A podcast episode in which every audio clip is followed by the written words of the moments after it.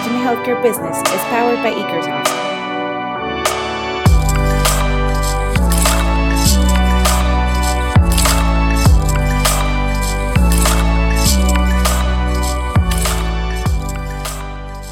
Bienvenidos a este podcast impulsado por Ekersoft eh, para hablar de salud y tecnología. Esto es parte de la comunidad virtual que tenemos en Ekersoft, dirigido a personas de toda Latinoamérica y el mundo que son parte del área médica. Esta em, comunidad la hemos llamado Remind Healthcare Business y está enfocada a poder conversar con actores importantísimos en el tema de la salud en toda Latinoamérica y el mundo sobre cómo podemos reimaginar el negocio de la salud. El objetivo de Ikersoft es poder siempre innovar y entender cómo es el futuro de la salud y cuáles son estos jugadores de la industria que la afectan. Hoy nos acompaña Enrique Álvarez, quien tiene muchísima experiencia como director de organizaciones orientadas a la salud, específicamente hospitales. Fue CEO del Hospital Italiano de La Plata, eh, el Hospital Italiano de La Plata, uno de los hospitales más importantes de toda Argentina. Eh, y se encuentra hoy actualmente como administrador judicial en el Hospital Español de Buenos Aires. Eh, y nos acompaña para hablarnos un poco sobre las mejores técnicas para gestionar un hospital y eh, hospitales complejos con gran renombre, gran magnitud, cómo llevarlos eh, a flote y cómo mejorarlos. Muchísimas gracias por estar con nosotros, Enrique. Gracias por, la, por aceptar la invitación. No, gracias a ustedes por invitarme y ojalá pueda aportar algo útil para esta comunidad. No, seguro que vas a aportar muchísimas cosas útiles. Eh, la verdad es que, como, como decíamos, siempre nos emociona muchísimo que podamos estar eh, compartiendo con, con, personas como tú, eh, con toda la experiencia en hospitales. Eso para nosotros es, representa como este espíritu de, de, de, innovar y sobre todo compartir. platícanos un poco, Enrique, ¿cuál es tu historia? cuando alguien te pregunta a qué te dedicas o cuando alguien te pregunta cómo es que llegaste tan alto en términos de, manejar hospitales. Platícanos un poco de tu historia. Bueno, yo tuve la suerte de formarme en empresas industriales. Yo trabajé para el grupo SICA, este, la este, haciendo costos en la fabricación de tomates, conservas y demás. Y por una cuestión este, fortuita, en los años ochenta y pico pasé al sector salud y empecé a trabajar en el Hospital Británico de Buenos Aires en todo lo que era costos en esa época manejar una computadora y hacer costos, al menos en la Argentina, todo innovación. A partir de ahí me fui dando a conocer, ingresé en el 90 en la clínica Espola Drogué, la cual actué de gerente general. Después estuve en un proyecto muy importante junto al doctor Pisitino y el doctor Montoriero en el Hospital este, Antártida. Después tuve mucho tiempo ligado a las empresas médicas adventistas que a nivel mundial son muy reconocidas y realmente la iglesia hace muchísimo por lo que es la atención de pacientes.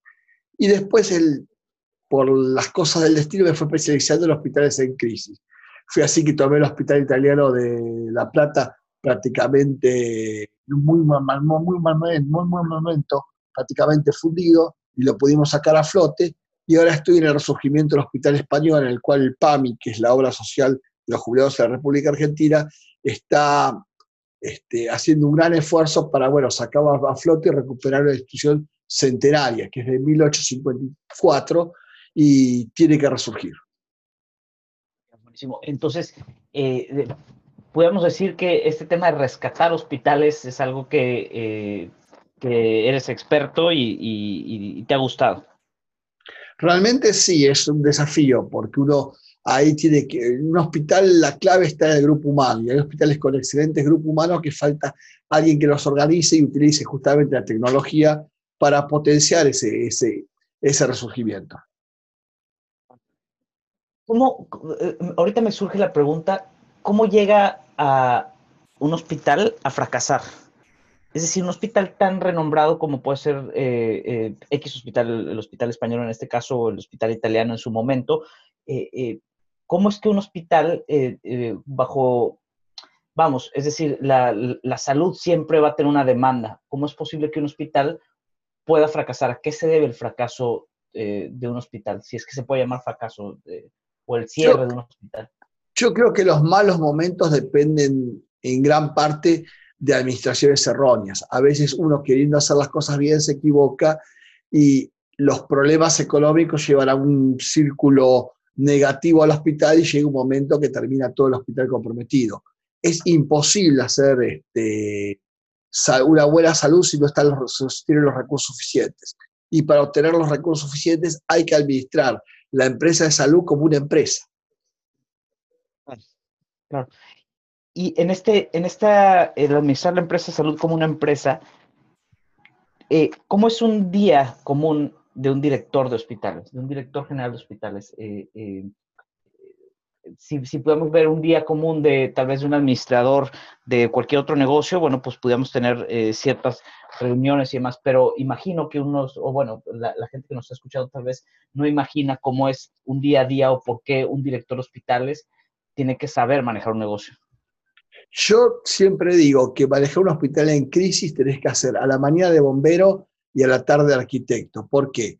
Porque hay problemas urgentes de la coyuntura que hay que resolver y hay que apagar los incendios y hay que hacer que el hospital desde las 8 de la mañana esté andando. Y por otro lado, hay que dedicarle un tiempo a la, a la planificación, a la aplicación estratégica, armar el hospital del futuro, y eso te exige como desdoblarte tener claro qué problemas hay que solucionar urgente, pero sin perder el enfoque final que es hacia dónde querés llevar el hospital.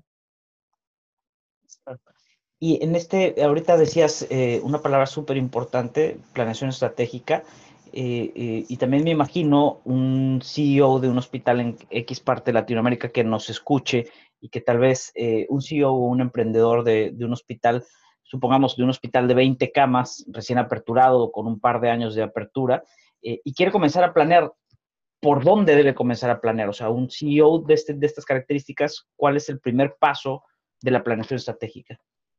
Lo primero que hay que tener claro, uno, ¿qué es? A partir de un buen diagnóstico se puede llegar a un buen tratamiento. Teniendo claro qué es, hay que proponerse la visión, a dónde quiero llegar y que esa visión sea realmente posible y, sustentable. Y a partir de ahí se trata de, bueno, cómo armo el puente para ir desde ese punto de inicio a ese punto final. Yo siempre digo que planificación estratégica no es pronosticar el futuro, sino es decidir qué acciones hay que tomar hoy para llegar a ese futuro que uno desea. Bien, bien. Y hablando sobre esta planificación estratégica, un médico eh, eh, que toma las riendas de un hospital es lo más recomendable? ¿Tiene estas, ¿Está formado este médico para tener una planificación estratégica o es, eh, a tu parecer, más eh, probable que se logre una planificación estratégica si hay alguien de negocios en el, en el hospital o se puede combinar? El CEO tiene que ser un sanitarista. Puede ser un médico, puede ser un contador, como es mi caso, puede ser un arquitecto, pero básicamente hay que saber ya no de la atención asistencial del paciente, sino cómo se maneja este, la salud en general. Es muy importante el tema de entender que el hospital tiene que manejarse por procesos. Hoy no hay que inventar nada. Hoy con tomar este, guías de prácticas clínicas se puede hacer una buena medicina. O sea, no innovar sí, pero no este delirio sistematizado. Innovar significa ver qué hicieron otros y cómo puedo mejorar ese producto que está al alcance de todos. Claro, claro. Hace poco, en, también en este mismo podcast, nos acompañaba Gastón Gavín. Eh, seguramente eh, eh, has escuchado él o posiblemente lo conoces personalmente. Eh, Gastón está encargado del Departamento de Innovación en Hospital Austral de Buenos Aires. Y también nos comentaba y, charlábamos eh, casi 40 minutos sobre el tema de innovación en hospitales, ¿no? Y me parece que coincide con lo que acabas de decir, Gastón, ¿no? En general, la innovación en, el tema hospitalario está eh, em, muy, es diferente, tiene distintas etapas a la parte de innovación en, otras, en otras industrias. Aquí la innovación siempre tiene que tener un enfoque principalmente hacia el paciente y también un enfoque en los procesos, ¿cierto? Lo conozco a Gastón, conozco cómo trabaja el Austral, porque bueno, con este, su CEO y compartía este, algunas charlas y somos un poco los dos extremos de un mismo mecanismo. Ellos tienen un hospital que hoy es de alta complejidad, que es el líder en la República Argentina, y yo me dedico bueno, a dar los, primeros pasos para, para llegar a eso pero sí es importante que ambos compartimos que a partir de aplicar procesos, a partir de aplicar una organización este, adecuada, es como se arman las bases y después se construye el edificio. El Austral es un ejemplo de, trabajo y se, fue haciendo de a poco, tuvo la, la virtud de saber crecer en un mercado que es muy competitivo. Sí, claro. Me parece súper interesante eh, que como, como haces el, la analogía de tú eres el extremo inicial, dijéramos, y ellos son el extremo final hablando de innovación. Tú sientas las bases y ellos en realidad, una vez que esas bases estén sentadas, pueden comenzar a operar y ahí sucede esta planeación estratégica, ¿no? Pero eh, es muy difícil entenderlo muchas veces en un hospital pequeño, ¿no? Sí, el secreto de, un hospital no es el tamaño, sino decidirse qué parte de la salud puedo hacer bien. A veces no hace falta hacer una cirugía este, cardíaca central. A veces puedo tener un hospital base de 30 camas en un, este, en un pueblito y hacer buena medicina de primer nivel y solucionar los problemas puntuales del pueblo. O sea, el secreto está en lo que uno haga, hacerlo con responsabilidad y no pretender todos hacer este, la altísima complejidad. Porque el enfermo necesita de la atención primaria, la atención secundaria y de la alta complejidad. Eh, en un hospital privado, eh, ¿tú crees que es posible reducir costos sin afectar la calidad de la atención? Me, surge esta pregunta por lo que acabas de decir, ¿no? Es posible que, muchas veces el hospital quiera eh, tener como una sanidad económica, pero puede ser que se afecte la calidad de la atención. ¿Tú crees que es posible reducir estos costos y la calidad de la atención mejorarla? Bueno, yo creo especializarme en eso, justamente, en trabajar sobre reducir costos sin este, afectar la calidad, o mejor dicho, mejorando la calidad. ¿Por qué? Porque, por ejemplo, hay este, prácticas médicas que se pueden resolver en una buena sala de procedimiento bien montada y no necesitas utilizar un quirófano este, de alta complejidad para esa práctica. Vos hoy con toda la atención ambulatoria y demás, resolvés este, patologías de manera eficiente y con costos este, menores que si usas este, un quirófano de alta complejidad. El secreto está en no matar pajaritos con cañones, saber qué se puede hacer en cada lado, poner el personal adecuado para cada atención y te aseguro que la buena medicina ahorra costos, porque los costos ocultos que tiene una mala práctica médica son enormes, las complicaciones y demás, que después se pagan. Entonces, hacer una buena medicina es más barato y por ende favorece no, al hospital, favorece al conjunto sanitario y sobre todo favorece al paciente. Claro, pero sí, el paciente es el que se ve favorecido, tienes toda la razón. Eh, hablabas ahorita también de em, recurso humano eh, y si tú decías, si pones a las personas adecuadas, eh, lo puedes lograr, puedes lograr una mejor atención al paciente y puedes lograr esta reducción de costos sin afectar la calidad de la atención. Pero ¿dónde encuentras ese recurso humano? ¿Lo ¿Es posible buscarlo o hay que desarrollarlo dentro? A mí me, gusta mucho el hospital escuela. Yo en el lugar donde estoy generalmente desarrollo residencias médicas, hago formación de recursos humanos. Este, es muy importante en, un hospital grande pensar en que todos estamos para aprender y para enseñar a la vez. Y tenemos que transmitir ese conocimiento y sobre todo aprender sobre los errores. Yo tuve la suerte de formarme con el doctor Agres. El doctor Agres en la salud argentina ha sido una eminencia. Él trabajaba mucho en el caso que nos fue mal dentro del hospital, porque ahí es donde realmente aprendíamos. O sea, aprender de los errores y crecer.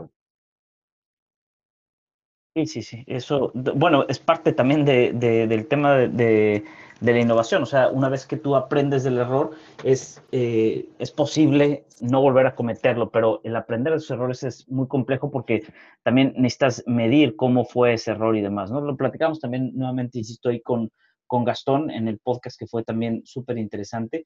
Eh, y esto también, eh, te hago esta pregunta, si tú tuvieras que elegir si es posible hacerlo, una de las tareas más complejas de un CEO de hospitales ¿Cuál crees que es la tarea más compleja?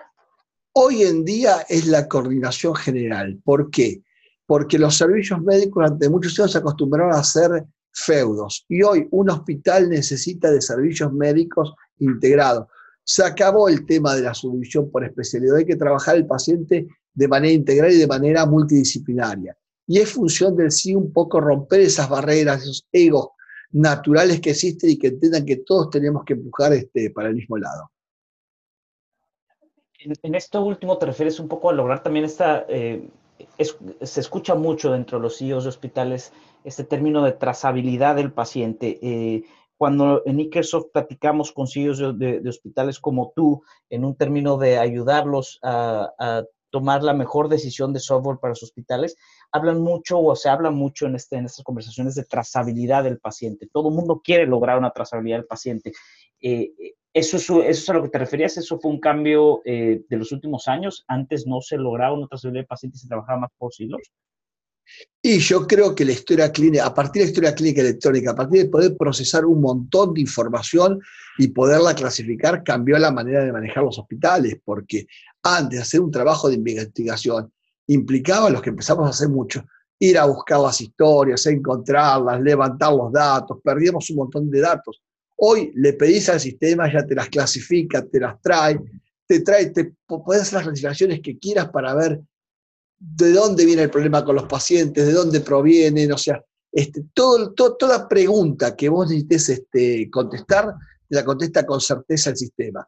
una, una, buena base de datos es fundamental para poder este, organizar un hospital, que es una institución muy compleja.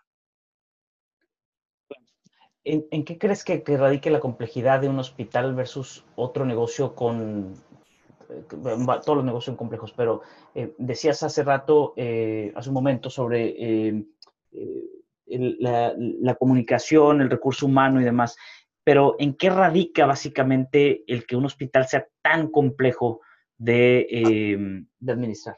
A ver, básicamente, yo que me formé en empresa industrial, industrial, los procesos son en series. La lata de tomate se fabrica siempre de la misma manera, se puede hacer un cambio en algún condimento que lleva adentro, pero la salsa de tomate sale siempre igual.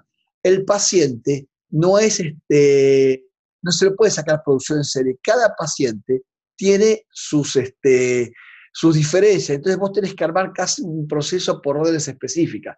Si bien es cierto que hay guías de práctica clínica y uno decide manejar este, determinada patología de determinada manera, hay desvíos naturales que, este, que hay que contemplar. Entonces, lo, lo difícil del hospital es que se está trabajando con personas que tienen este, sentimientos, que ven las cosas de maneras distintas, que exigen una distinta atención no solo en la medicación que le das, sino en toda su contención.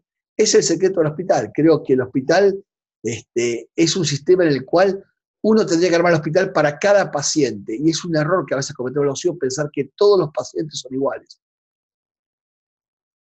Sí, eh, no, no, no, se le puede dar el mismo trato a todos los pacientes. Sin embargo, en la práctica muchas veces eso se pierde, ¿no? Eh, eh, em, es decir, el, médico muchas veces comienza el trato con el paciente de una manera sistemática. ¿Cómo recuperar esa, en, en, la salud, cómo poder recuperar esta, este lado humano que debe tener la salud y cómo conjuntarlo con los procesos? Bueno, hay que, humanizar, hay que humanizar el grupo de trabajo. El grupo de trabajo tiene que acostumbrarse a cuando entre a una habitación primero presentarse, luego de presentarse, saber conocer al otro, al paciente, preguntarle, mira, yo me formé con las instituciones médicas adventistas y ellos en los momentos más difíciles del paciente, cuando va una operación, lo toman de la mano el médico y reza con él. Eso produce una sinergia conjunto, conjunto con el paciente que es única. ¿Por qué? Porque ver a la persona que está por encima de la vesícula que van a operar. Y eso mismo hay que trasladarlo ya este, no, no con formas religiosas, sino con formas humanitarias a cualquier institución de salud. Conocer al otro, saber lo que le pasa, este, contenerlo, contener a la familia, porque a veces este, nosotros nos preocupamos mucho por el enfermo que entra en emergencia de darle todo. Y nos olvidamos que hay cuatro familiares en la sala de espera que también necesitan contención y saber qué está pasando.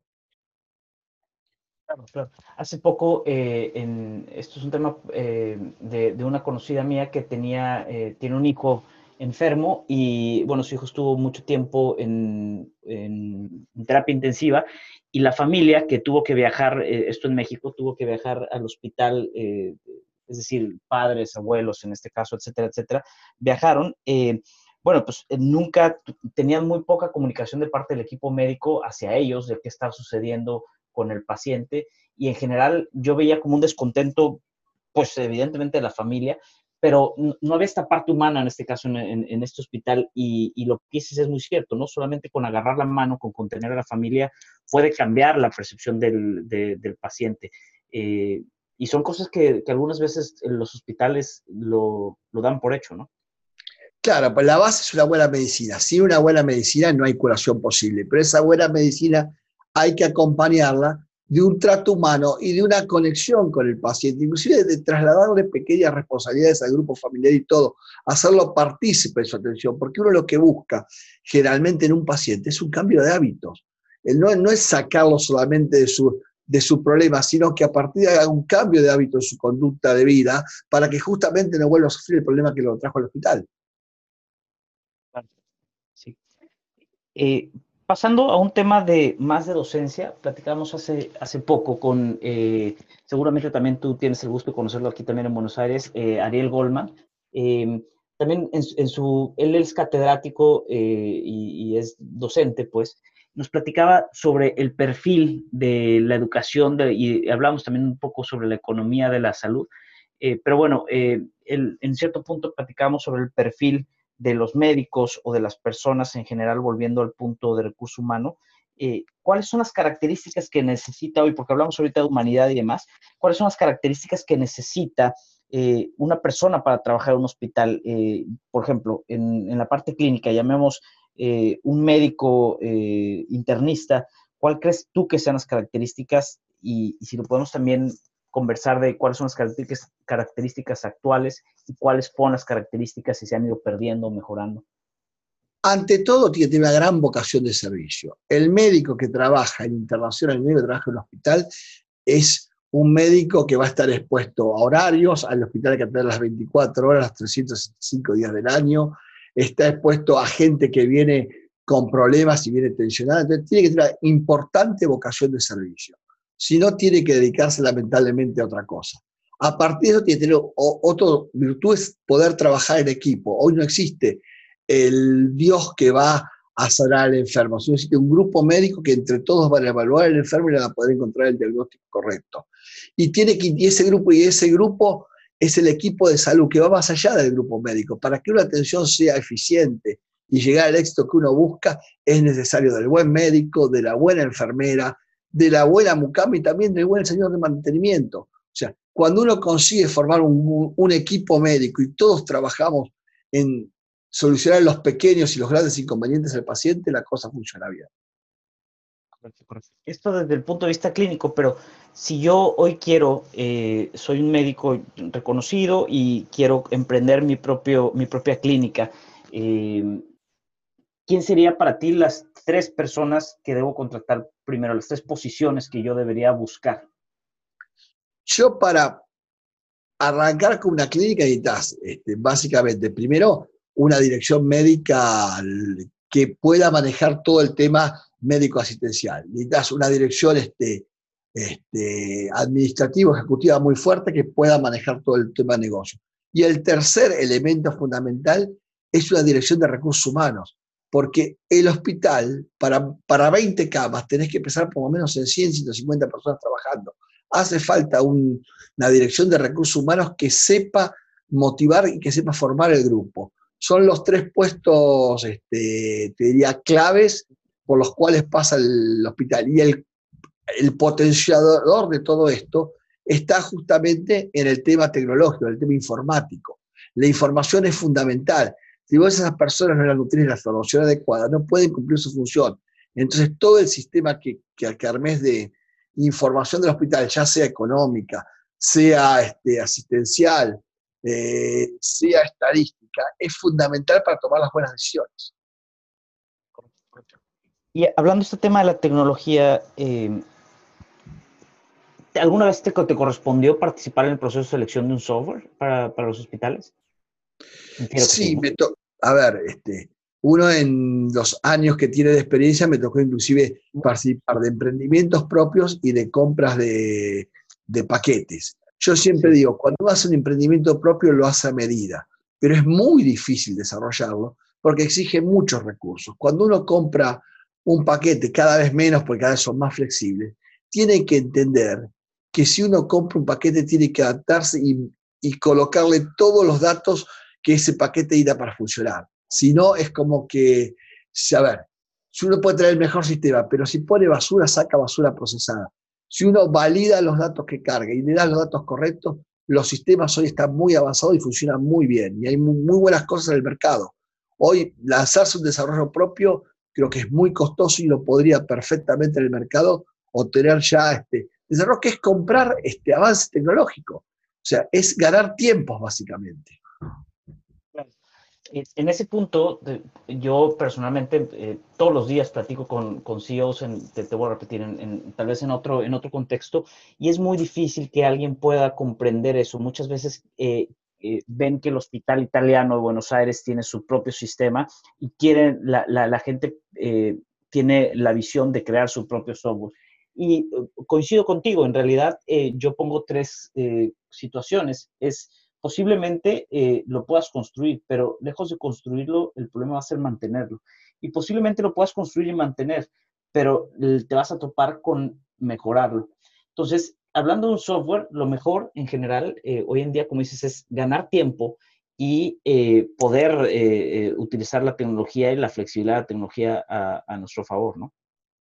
Y uno puede parametrizar, o sea, el secreto de uno está uno a ese software, vas a meterle todos los cambios que uno quiera que pueden ser de parte de, trabajando sobre los procesos, sobre los recursos humanos. A veces este, el, sistema me abre muchas cosas que después yo las puedo enriquecer en base a, procedimientos alternativos. O sea, hay muchísimo para hacer, pero se gana mucho tiempo porque uno empieza ya con, un, con una base importante. Entonces, lo que le dan el procesamiento de 3.000 historias el primer año, este, le da una gran ventaja con respecto a empezar a desarrollar un sistema que le llevaría por ahí un año para empezar a procesar la primera historia.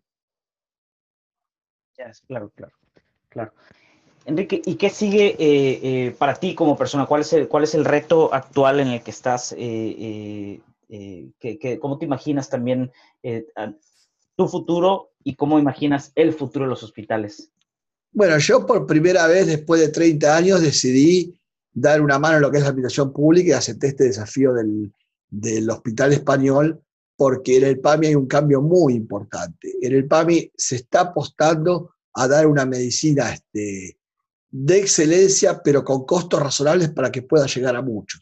Y hacía falta, bueno, el compromiso personal de mucha gente que trabajamos en la empresa este, privada, porque, bueno, este, son otros recursos y demás, pero se ha formado un grupo muy interesante y estamos trabajando muy fuerte en darle al jubilado lo que realmente el jubilado se merece. Es una obra social muy difícil de manejar porque maneja a todos pacientes gerontes, pero más que nunca el paciente geronte necesita de una atención muy importante y cada vez más los hospitales deberían especializarse en eso porque se extienden los, este, la probabilidad de vida y con eso cada vez haber más pacientes. Es un trabajo muy interesante que está haciendo, este, insisto, a nivel nacional y ojalá este, tengamos la posibilidad de que en dos, tres años se va a ver importantes frutos de este trabajo.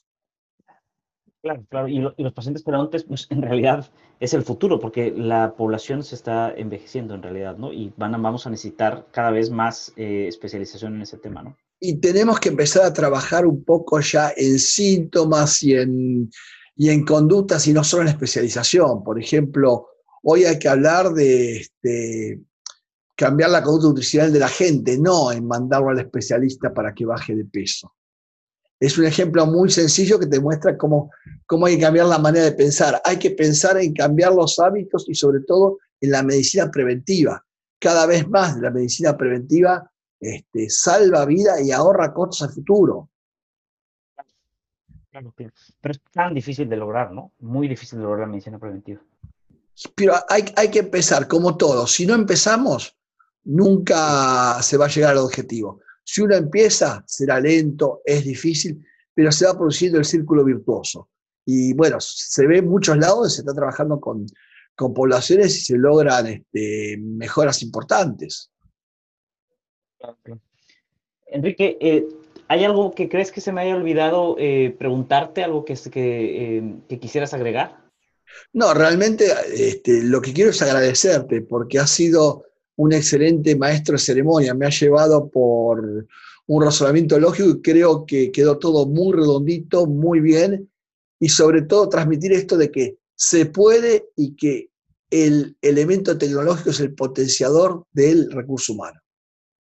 Claro, claro. Yo también me quedo con eso. En realidad, en todas las empresas, el tema del recurso humano y cada vez que invertimos no solamente plata, sino tiempo en el recurso humano, eh, en, entender que todos somos personas, en que, en que la gente necesita estar eh, tanto capacitada como en un buen lugar de trabajo, con buenas eh, direcciones y demás, no solamente en el hospital, en cualquier otra empresa es súper importante, pero perdemos de vista ese, ese como managers de, de, distintas áreas o distintas industrias o empresas, perdemos de vista eso y vamos persiguiendo el, ingreso, vamos persiguiendo la plata y nos olvidamos que somos humanos todos y estoy totalmente de acuerdo contigo, el recurso humano es importantísimo.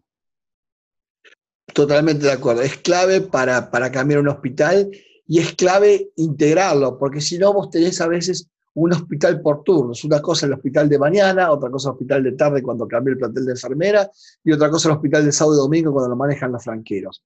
Está el secreto del buen administrador en integrar eso. Eso históricamente en la Argentina se hacía con los francos rotativos. Hoy ha cambiado la manera de trabajar y en muchos lados se trabaja con este franco fijo. Entonces vos que hacer que tus jefes sean los que roten para conocer a todos porque si no creas distintos hospitales y en realidad el hospital es uno y la manera de atender tiene que ser uno. Y eso se logra integrando a la gente, trabajando junto con la gente y que la gente entienda que tiene la suerte de, aparte de, cumplir con un trabajo, hacer un servicio hacia el otro. Es una, como te voy a decir, es, es una vocación ser médico, ser enfermero y es una vocación trabajar en un hospital. Correcto totalmente de acuerdo contigo, Enrique. Enrique, te voy a ser muy sincero, en realidad eh, he disfrutado muchísimo platicar contigo de, los 12, eh, 13 capítulos de podcast que llevamos con gente también muy talentosa. Eh, particularmente he disfrutado el, el, conversar contigo aquí porque en realidad tu experiencia, me siento súper honrado. También creo que a nombre de todo Ikersoft nos sentimos súper honrados con alguien con tanta experiencia como tú hayamos podido conversar y, también hayamos podido compartir, que finalmente, como lo platicamos antes de, grabar este podcast, es el objetivo es compartir, no, no, no es más que nada, sino que eh, a mayor eh, colaboración creemos que en Ikersoft que mayor eh, innovación y no tenemos que ocultar nada, no estamos en la época que la información está ahí, simplemente hay que tratar de compartirla y abrir y podemos hacer mejores cosas en Latinoamérica, en Argentina, eh, en fin, en todos los países. Te repito, el agradecido soy yo y sobre todo uno de los beneficiados, porque estoy seguro que estos que vas por el 13, 14 serán 100 y aprendemos todos. De, de estos intercambios surgen las ideas. Y el secreto es no ser creativos un par de días al año. Tenemos que generar la creatividad como un mecanismo para modificar nuestras empresas. Y esto ayuda muchísimo. Gracias, Enrique. Un gusto. Eh, gracias a todos los que nos han escuchado. Eh, por favor, si em, les gusta este podcast, les gustó lo que hablamos con Enrique, no olviden de compartirlo y entre más personas podamos escucharlo y más personas también podamos compartir, esto crece día a día. Muchísimas gracias de nuevo, Enrique, y hasta la próxima. Nuevamente, gracias a vos.